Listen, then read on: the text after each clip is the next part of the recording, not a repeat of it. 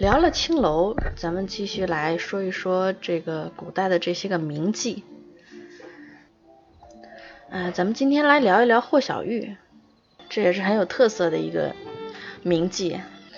就霍小玉原来是出身贵族世家，她的父亲是唐玄宗时代的那个武将霍王爷，那她母亲呢叫郑静池，是霍王爷府中的一个歌舞伎。那因为外貌秀美，歌舞动人呢，就被霍王爷收为妾。结果这个郑敬池身怀六甲的时候，突然安史之乱爆发了，霍王爷遇敌战死，霍王府的家人呢就整个作鸟兽散。那郑敬池就带着这个霍小玉流落民间，过上了这些个贫苦的生活。等到霍小玉十六岁的时候啊，她基本上秉承了这个母亲的资质啊，容貌秀丽，明艳动人，再加上她母亲悉心教导，这个霍小玉不但能歌善舞，而且精通诗文。那她母亲落难的时候带出来这些个金银细软什么的，这么多年也都花光了。为了维持母女俩的生计呢，这霍小玉就不得不操持起母亲的旧业啊，做这个歌舞伎代客。可是呢，这个为了女儿的前途啊，这郑敬池啊，他对霍小玉待客的尺度把持的很严，仅限于歌舞，就是卖艺不卖身。那那个时候管这个这种艺妓呢叫清官人。霍小玉虽然是清官人，但是因为才貌俱佳，所以也吸引了一大批清雅风流客啊，成为了很有声誉的这个红歌妓。那个时候啊，陇西有一个书生叫李毅。哎，长得很帅，而且很有才华，就是属于明明可以靠脸吃饭，偏偏还要靠才华的这种。二十岁就考了进士，就是属于学霸啊，一看就是男主体质。他游遍了汉唐的古战场，写了很多这种感怀战争的诗篇。那霍小玉也是因为战乱而饱受离丧之苦的人，所以他对李毅的诗啊就很感动，对李毅是久仰这个才子的大名，很是倾心啊。然后长安那个时候有一个媒婆叫鲍十一姐，人脉宽，路子广，堪比现代相亲门户网站。这鲍十一姐啊就觉得，哎，李毅这小伙子不错，就介绍给了这个霍小玉。这两下一拍即合呀，那霍小玉又长得又漂亮又有才情，然后他心里面又仰慕这个李毅，两人见面啊，当天晚上就住一起了。可是，通常有才情的女子啊，这个想法也比较多。这头天晚上住在一起啦，夜半的时候啊，这霍小玉就突然开始哭上了。这李一看美人哭啦，哎呀，瞬间凌乱了，说：“美人你怎么了呀？”霍小玉说：“啊，这我本来是个娼妓人家，那你呢是个官富二代是吧？我这根本配不上你。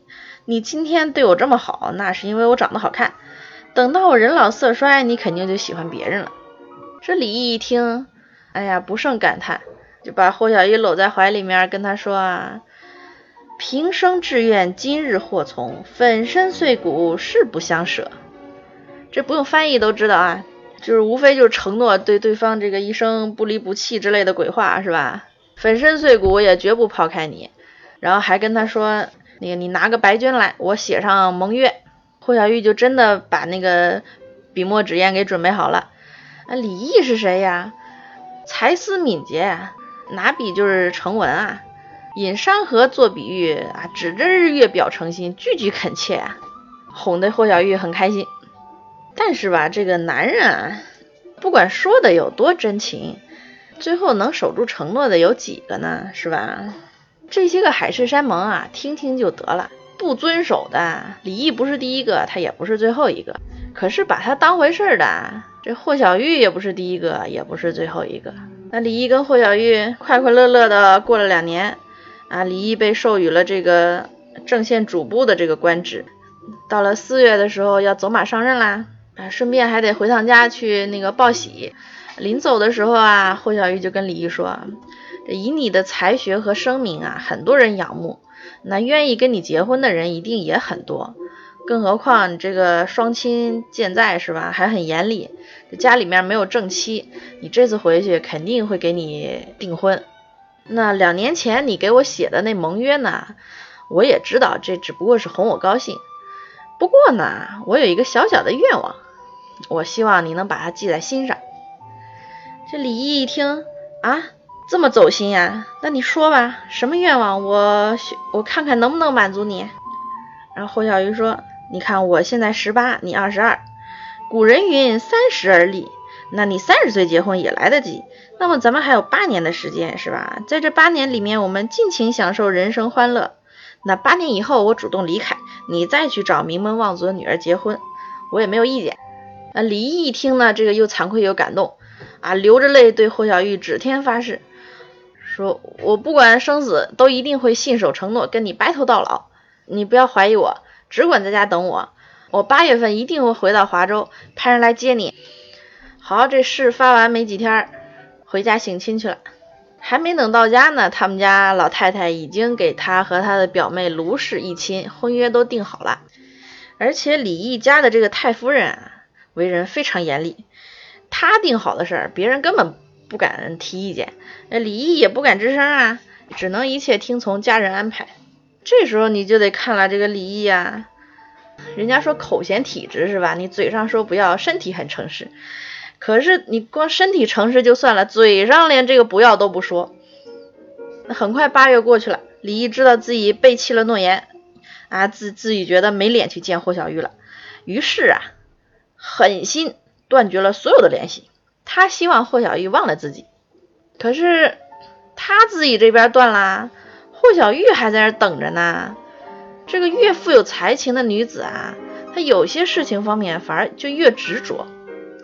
而且你别看她嘴上说的洒脱啊，过了八年我就离开你，咱各各过各的，可是心里还是很难过的。这总归还是心存幻想的，觉得对方会回来的啊，会真的跟他信守诺言的，是吧？这很多女生都这样，心口不一，受伤的还是自己呀。然后李毅那边其实日子也不怎么好过啊，这个名门望族大家闺秀不是那么好娶的，对方狮子大开口，聘礼要以百万为约，这就相当于你看现在结婚，那女方家要车要房要这要那的，是吧？这也没那么容易达成啊！李毅他们家本来也没多少钱，就开始四处借债。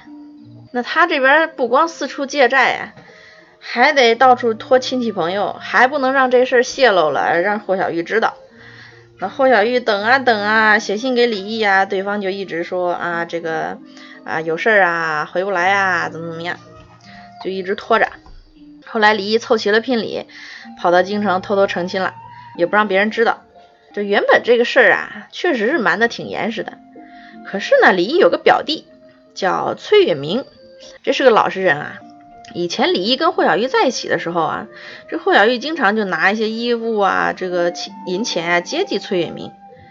那这次李毅进京啊，崔允明就想起霍小玉曾经对自己这么好，那现在呢，这个想李毅想的相思成疾是吧？卧病在床，他觉得霍小玉挺可怜的。就把李毅进京的事告诉霍小玉了。这霍小玉在病榻上一听啊，李毅进京了又不来看自己，这病就更重了。李毅这边啊，这就是直男的心思，您别猜是吧？他觉得自己违背了诺言。那霍小玉病重，就觉得更没脸去见人啦，于是早出晚归回避霍小玉。但是霍小玉是个名妓啊。她为了李毅啊，把自己折腾成这样，这个圈子里面大家都知道，是不是？这个李毅的名声啊也是很差，大家都知道这是个负心汉。后来有一次呢，李毅跟一堆朋友啊到这个崇敬寺赏牡丹花，来了一个豪士，嗯，他看见李毅呀，就跟李毅说啊，我是你的小迷弟，我十分仰慕你，那个我希望你能不能啊跟我回去，我去招待你，咱吃喝玩乐去。李毅心说：“哎呀，还有这好事儿啊！”就跟着去了。可是那豪士啊，当然不是人傻钱多的那种啊，他是替霍小玉打抱不平啊。他把李毅就骗到霍小玉家里去了，把李毅塞进霍小玉他们家，就命人啊把那个门给锁了。霍小玉听李郎来了，这也是一股心气儿啊，本来都已经卧病很久了，翻身都得人帮忙呢，一听李郎来了。立马爬起来，如有神助，飞快的换了衣服，跑去见人。就看见李毅之后啊，这俩人终于见面了，相顾无言呀。霍小玉后来举了一杯酒洒在地上，跟他说：“我为女子，薄命如斯，君是丈夫，负心若此。可怜我这个美丽的容貌，小小的年纪，要满含冤恨的死啊！慈母还在堂上，不能供养啊！绫罗绸缎，这个丝竹管弦，从此也要永远丢下了，带着痛苦走向黄泉，这都是你造成的。咱们今天永别了，是吧？我马上就要死了，我死之后一定变成厉鬼，让你的妻妾终日不得安宁。说完之后啊，痛呼三声，气绝身亡。咱说这个古代啊，跟李毅一般没骨气的文人大把抓，游七节的女子反而是很多啊。可是像霍小玉这么刚烈的也不常见。你看那个历来的弃妇死的通常都是比较悄无声息的，像那个苏小小啊、崔莺莺啊，就算杜十娘抱着一大堆金银财宝，也不过是自寻短见，没想说要报复谁，是吧？这霍小玉。她是以命相酬，绝不自认倒霉，嗯，不可能善罢甘休。我变成鬼也得报复你，缠着你，让你终日不安。而且话说，这李毅跟霍小玉分开之后，的确这感情生活很不顺啊。他那个原配卢氏啊，他就经常对他疑神疑鬼的，老觉得他那个房里藏了小鲜肉，然后经常鞭打他。后来一纸休书把卢卢氏休了。他后来一生啊，娶了三次妻，他对每个女人都是疑神疑鬼的。然后每一个结局都不太好，所以说啊，这个人不能干亏心事儿，是吧？他对霍小玉的这个愧疚之情啊，也的确是折磨了他一辈子。可是你反过来想，李毅的这种做法，其实古代的文人啊，这个十年寒窗苦读，终归是要换一个功名的，对吧？李毅也算不上是异类，他只不过是跟大部分男人都一样，那功名跟红颜之间，自然是选择功名了。娶一个门当户对、这个豪门望族的妻子，这个对他的仕途有帮助，他肯定也是不会放弃的。所以这件事啊，也说不上是谁对谁错，各个方面因素加起来，就注定了这俩人悲剧。好啦，咱们今天先聊到这啦，祝大家都有一双识别渣男的眼睛。随便一说，感谢您的关注和收听，也欢迎大家给我留言跟我互动。咱们下期再见。